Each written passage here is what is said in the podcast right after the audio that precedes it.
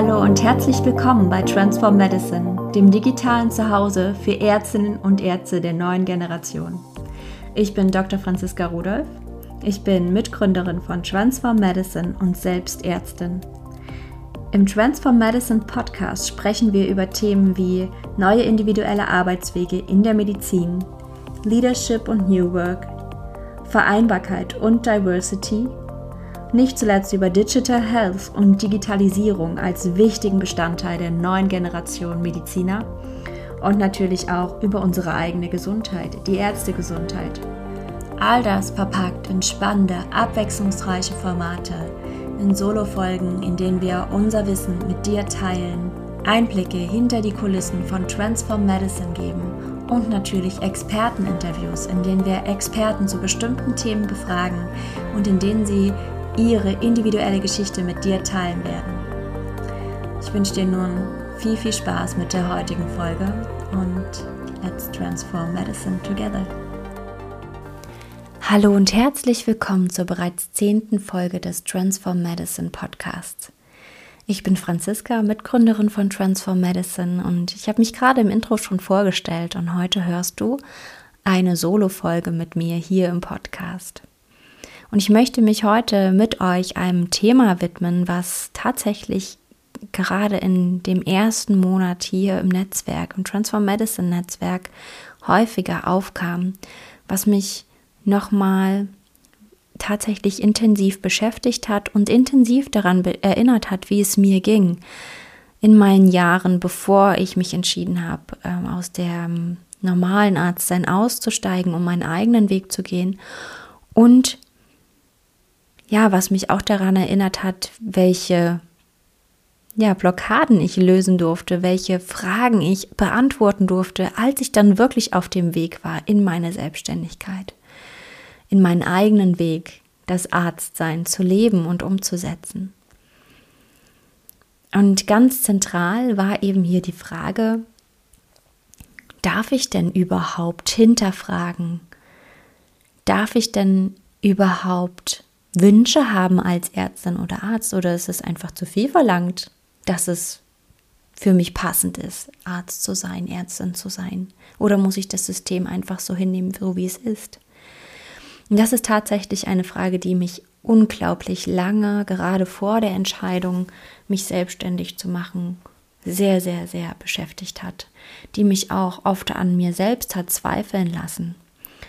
Und ja, ich hatte auch ganz oft das Gefühl, weniger wert zu sein, äh, weil ich diese Fragen stelle. Und deswegen ist es mir so wichtig, das hier einmal aufzugreifen und dir für dein Nachdenken mitzugeben, weil ich mir sicher bin, dass es einigen von euch ebenso geht.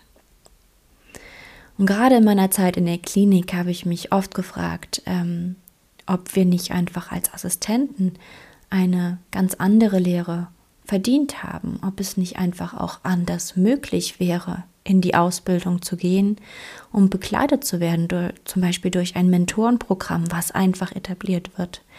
Dass wir grundsätzlich einen Ansprechpartner haben, dass wir eine Art und Weise haben, wie wir in die Dienste eingeführt werden, dass wir sagen dürfen, wenn wir unsicher sind, alleine Dienste zu machen oder alleine im Kreißsaal zu sein in meinem Fall oder eben alleine auch die ganzen Notfallpatienten anzuschauen und da auch ja nachhaltig beeinflussende Entscheidungen für den Patienten zu treffen.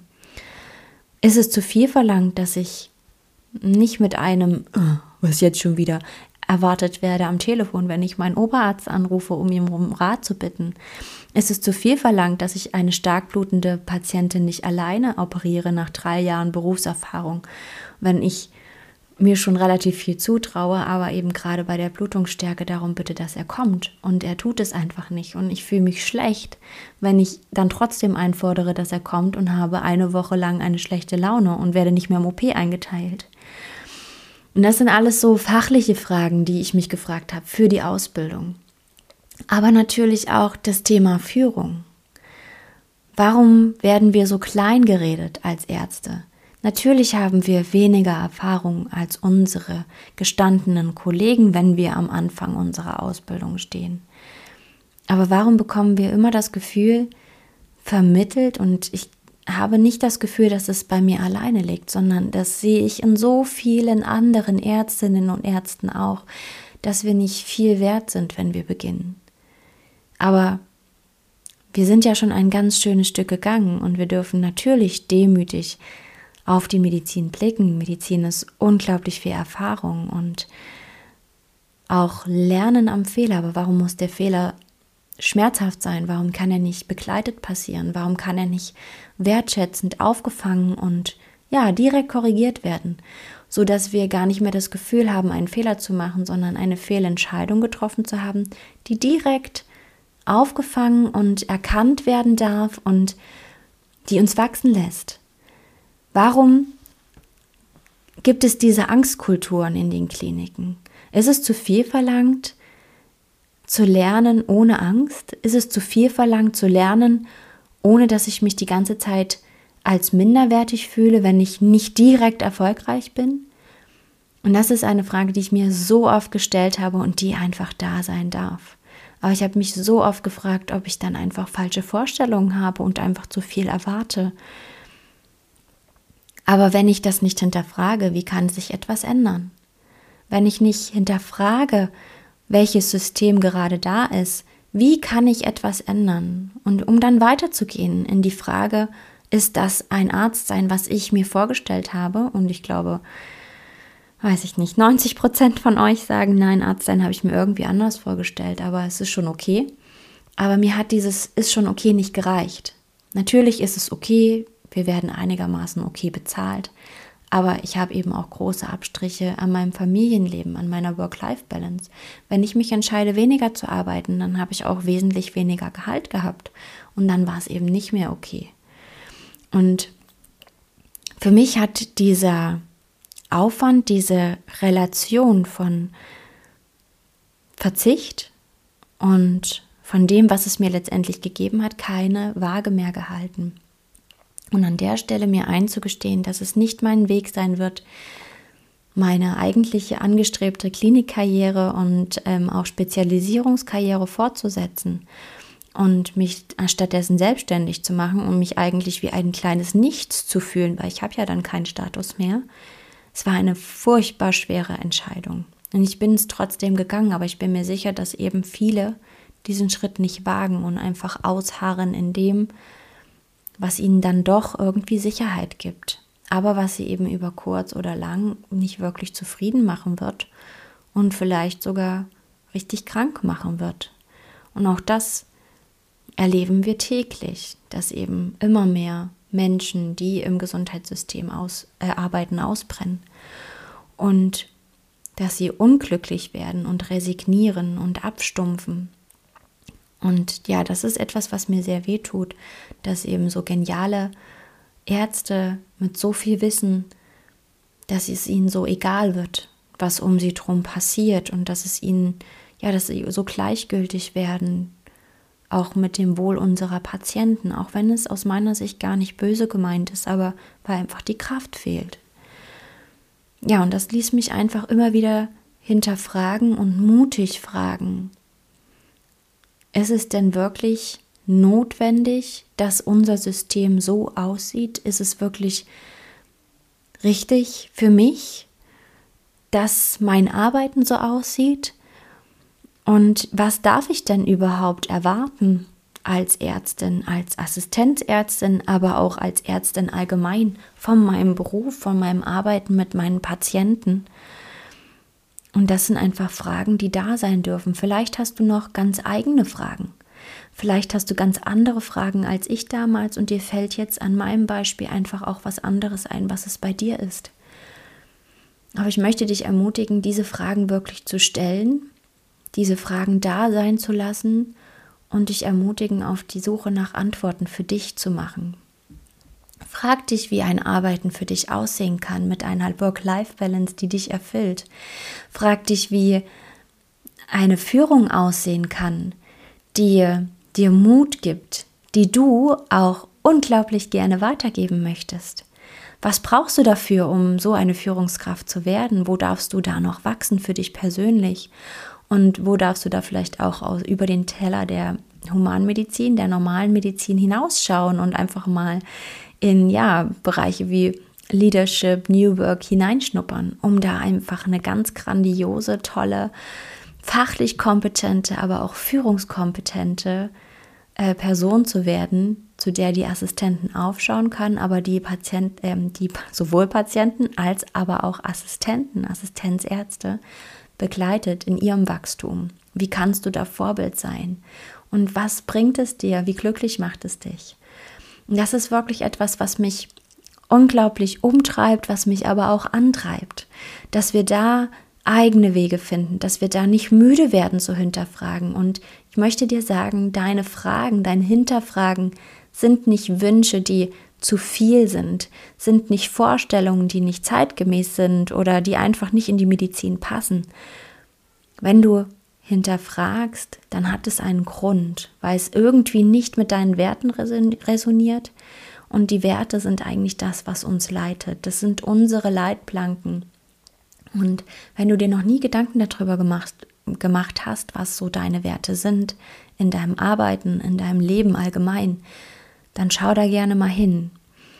Und wenn dich das interessiert, dann machen wir auch gerne mal eine Folge zum Thema Werte, wie du deine Werte findest, wie du dabei am besten vorgehst, wie du dem auf die Spur gehen kannst und wie du auch abklopfst, ob du mit deinen Werten im Alltag resonierst und wie du vor allem kleine Veränderungen in dein Leben einbauen kannst, sodass es dir insgesamt wieder besser geht, dass du insgesamt nicht mehr so viel hinterfragen musst, weil es dich so umtreibt, wie es gerade ist.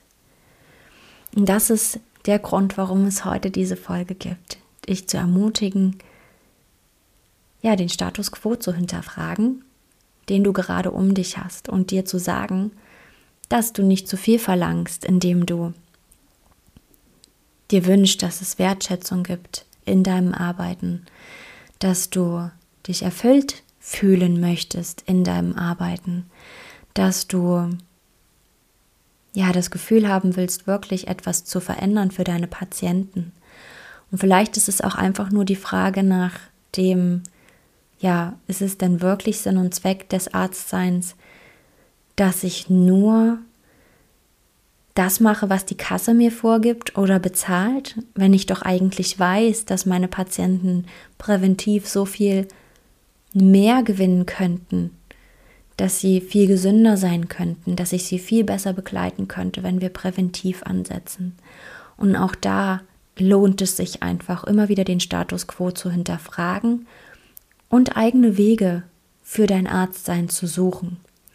Wenn du nicht damit resonierst, was um dich herum passiert, wenn du nicht damit resonierst, was ja, Status quo in der Medizin gerade ist, sowohl in der Patientenversorgung als auch im Miteinander, dann halt es nicht aus. Dann hinterfrage und finde Antworten für dich. Sei mutig und stehe für dich ein und stehe vor allem auch für die Patienten und dann damit auch für deine Kollegen ein. Je lauter wir werden, je mehr wir werden, die hinterfragen, umso mehr Mut bekommen die, die jetzt vielleicht noch nicht mutig sind. Und genau dafür sind wir da bei Transform Medicine. Das ist ein ganz, ganz großer Grund, warum wir hier begonnen haben. Wir sind mutig für die, die jetzt vielleicht noch nicht den Mut haben, für sich selbst zu gehen und eben den Status quo zu hinterfragen. Wir sind mutig für dich, wenn du ja vielleicht eine Idee hast, die in dir brennt und sagen dir, sehr gerne, dass es eine Umsetzungsmöglichkeit für dich gibt. Und wir sind mutig für die, die sagen, ich möchte gerne weiter in der Klinik arbeiten, aber ich möchte das auf keinen Fall unter den Bedingungen mit der Führungsqualität, die wir jetzt hier gerade in den Kliniken haben. Ich möchte da andere Wege gehen. In all diesen Punkten sind wir mutig für euch. Wir finden Wege für euch, wir zeigen Wege auf, wir begleiten, wir nehmen gerne Ideen auf, die, ja, die man hinterfragen darf und finden Antworten.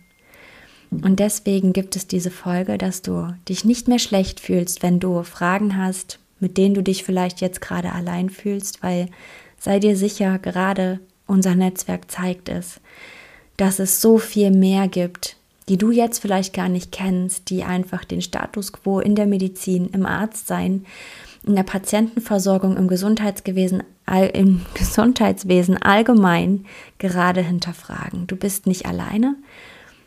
Und das ist die Botschaft der heutigen Podcast-Folge. Und nun wünsche ich dir eine wundervolle erste Aprilwoche.